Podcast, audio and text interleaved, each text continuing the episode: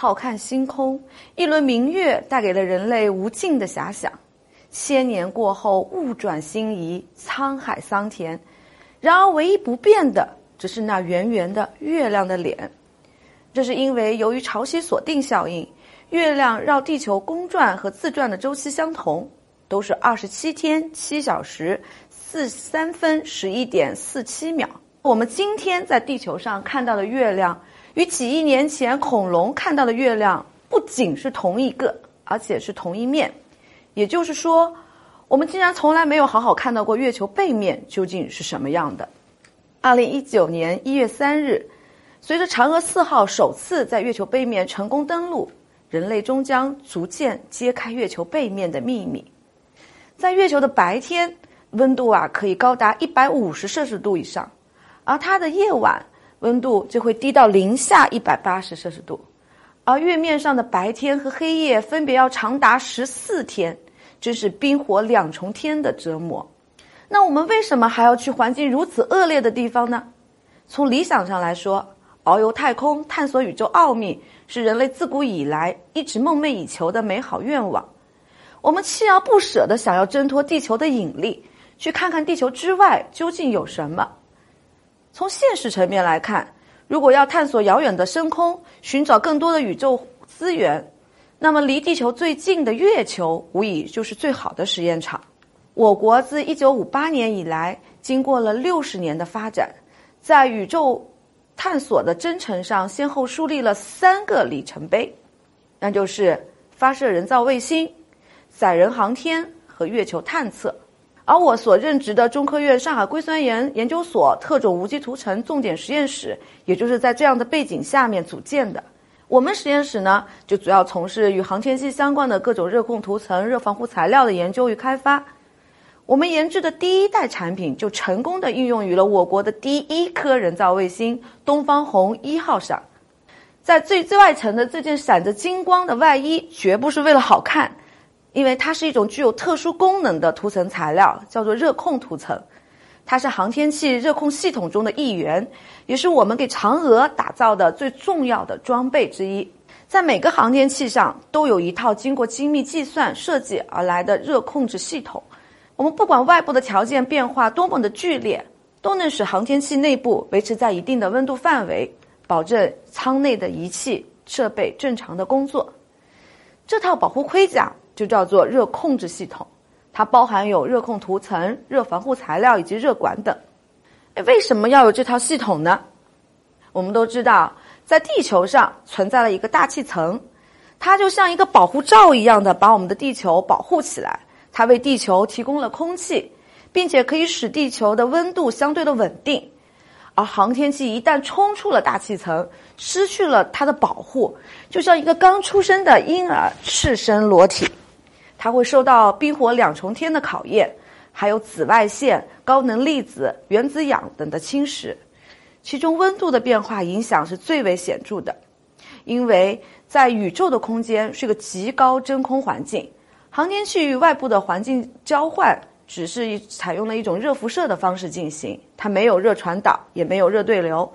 当太阳直接照到了我们的航天器的表面。如果没有加的防护层，温度将会很快的升到一百摄氏度以上，而在太阳照射不到的区域，它的温度又很快的降到了零下一百度以下。因此啊，我们必须要给航天器穿戴一套保护盔甲。那么，首先我们就来看看热控涂层它是怎样起到一个维持温度作用的。我们都知道，热控它也被称为叫温控，顾名思义是对一种温度的控制。热控涂层，它是一种涂覆在材料的表面，专门用来调控固体表面热辐射性质的，从而达到热控制目的的一种表面材料。热控涂层对于航天器就如同衣服对于人类，而且还属于高端私服，量身定制。在航天器的不同的部位，我们还要选择不同吸附比的热控涂层，再配合其他的热控措施，就可以使各个部位的温度能够达到一个合理的变化范围。在嫦娥四号探测器与玉兔巡视器上，在不同的部位，我们采用了不同的工艺，研制了具有不同吸附比的热控涂层，多达二十多种。而这些材料的应用，确保了航天器各种仪器设备在昼夜温差高达三百度的环境中能够正常的运转。除了我们用了这种多种的热控涂层以外，还用了另一种热控材料，也就是多层隔热材料。我们知道，当探测器飞行到月球附近的时候，它相对月球的速度大于了月球的逃逸速度二点三八公里每秒。如果不减速，这个探测器呢就会飞离了月球。要实现我们绕月飞行，我们就必须要对它进行制动，也就是要刹一下车，将飞行的速度要降到月球逃逸速度以内，从而被月球吸引力和捕获。而在下降的过程中，月面的着陆呢是在一个真空环境下的软着陆，没有大气，也就意味着不能利用空气的摩擦来进行减速，因此就需要用反推力来实现一个减速降落。七千五百牛的一个变推力发动机就是这个关键的刹车装置。当发动机工作的时候，最高温度啊可能高达一千四百多度，而它周围的仪器设备工作温度却要维持在几十度左右。因此，我们必须在这两者之间，在温度上要把它隔离开。于是，我们在发动机的外围给它穿了一条裙子，也就是用高温多层隔热材料做的。这条裙子的厚度呢，仅为一厘米，但是它是由二十多层特殊的材料组成的。穿上了它，就在发动机和周围的电子元器件之间形成了一道热屏障。哪怕在群内燃烧时和喷管的温度高达一千多度，群外的温度也不会超过一百度，就确保了嫦娥四号探测器的正常工作。这种神奇的多层隔热材料。它是由一层低发射率的反射屏和低导热率的隔热层交替叠合生成的。在日常生活中，这种技术啊也得到了很好的应用。热能羽绒服，其实它的原理就跟多层隔热是一样的。在航天器上，一般都有一对大大的像翅膀一样的部件，那就是航天器的供电系统——太阳能电池阵列翻板。在这个翻板的接触点上有一种特殊的功能涂层，就叫做高摩擦抗冷焊涂层。顾名思义，高摩擦就是指这个涂层具有很高的静摩擦系数，而抗冷焊则是指在高真空条件下，金属固体的表面会失去了气体，然后固体表面相互接触时会发生不同程度的粘结现象，就这就叫做冷焊。在微观尺度下，这种现象与材料表面原子的扩散是密密切相关的。因此啊，我们研究人员就在接触支点材料的一面涂覆上了一种具有高摩擦系数的且不易发生不易发生冷焊的一个陶瓷涂层，有效的防止了冷焊现象的发生。这种高摩擦性能呢，就确保了太阳能帆板在经过发射、奔月、着陆以及两极分离等加速、减速的。前后能够保证连接仍然能够稳定可靠，而抗冷汗性呢，则表现在经过了长达十四天零下一百八十度的极寒月夜时，月兔的侧太阳翻板会收拢起来，像棉被一样的盖在玉兔的身上，帮助它在寒夜里减少散热；而在月夜过后，经过长时间压紧收拢状态的太阳翻板依然能够伸张自如，不会被冻僵。这这个涂层就为太阳能帆板的可靠接触和频繁的启闭发挥了重要的作用。我们看到网上还有人在问，他说：“宇宙空间是个真空的环境，为什么新闻报道中说航天器上还要用一种高温抗氧化涂层？”其实这些抗氧化涂层呢，都用于嫦娥四号上十几个推力不同、方向各异的姿态发动机上的。图上看到的这些喇叭状的部件就是推力室喷管。别看它们个头很小，但是它们的作用却很大。月球距离地球达到三十八万公里，在嫦娥奔月的过程中，需要经过多次的变轨才能实现着陆。在每次变轨和最终的着陆时，都是通过这些姿态发动机点火产生了反推力，来调整和控制嫦娥的姿态的。它们就像航天器的一个方向盘，可谓是差之毫厘，谬以千里。为了能使嫦娥准确的着陆啊，就必须确保发动机具有百分之一百的工作可靠性。航天器用轨道和姿态控制发动机，采用的是双组元液体推进剂，也就是四氧化氮和肼类燃料，发动机点火时就会产生一个高温氧化的环境。而目前我们的推力室采用的是难熔高温合金材料制成的，但是它的高温抗氧化性能很差，它会发生一个很灾难性的 pass 的粉化氧化。如果没有高温抗氧化涂层的保护，在高温氧化的环境中，它会在很短的时间内就会被烧穿。要是当我们给这个推力室的部件涂覆上了一种微米级的硅化物体系的高温抗氧化涂层后，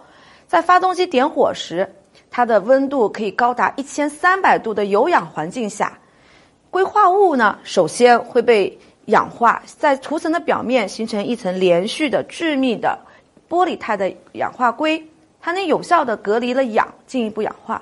在另一方面，这个氧化硅在高温下它具有一定的流动性，能够自动的去弥补涂层氧化过程中产生的裂纹、孔洞等缺陷。也就像我们的人上整体的血小板一样，能够具有一个止血自愈的功能。随着火星探测、深空探测等新的航天任务的出现，对我们热控涂层材料也提出了新的、更高的要求。未来这些材料呢，将会向着长寿命、轻量化、多功能化以及智能化方向发展。漫长的太空旅行，热控涂层不仅要经过温度剧烈变化的考验。还要忍受长期的太阳紫外辐照、高能宇宙射线、微流星撞击等恶劣环境，这就要求热控涂层在较长的时间内性能要稳定，它的使用寿命达十年、二十年，甚至要更长。而轻量化则是要为了增加航天器的有效载荷，在总的重量不变的情况下，航天器要进行瘦身减重，这样我们就能带更多的东西上天了。在嫦娥和玉兔上，我们就大量的运用了轻质合金，也就是镁合金和钛合金。我们看镁合金为例，镁合金就比我们原来用到的铝合金要轻三分之一。如果我们把航天器上的铝合金都换成了镁合金，那么航天器就能够负载更多的部件和仪器设备了。目前，我们已经在世界上最轻的合金，也就是镁锂合金上，成功的研制出了一种新的热控涂层，并且得到了一个成功的应用。啊，多功能化是指在具有热控作用的同时，还具有其他的功能。在未来的航天器上面，为了应对不同的工作环境，我们研制了具有防静电功能的热控涂层，防止月球上灰尘污染的热控涂层。然后还有一个能吸附分子级污染物的热控涂层等等，而我们最后说的这种智能化的热控涂层呢，是相对于之前我们提到了各种涂层而言的，因为之前我们所说的各种涂层，它是固定的，具有固定的吸附比，可以看作是一个被动作用，所以在航天器的不同的部位，我们要选用不同的材料，而智能热控涂层，它是基于材料的热质相变特征而研制的。涂层的发射率可以随着航天器表面的温度变化而变化，能够自动的实时的对周围的环境进行响应，就像变色龙一样。这种涂层特别适用于对功能和质量要求非常苛刻的微纳卫星。目前我们实验室开发了两类这种智能涂层，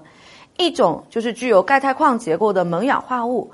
它是一种缺陷型的化合物。它随着温度的变化，材料的晶格结构会发生转变，在转变的过程中，它会呈现出金属性和绝缘性。而另一类呢，是基于氧化钒薄膜来制备的，它在特定的温度下会发生一个金属和半导体的一个相变，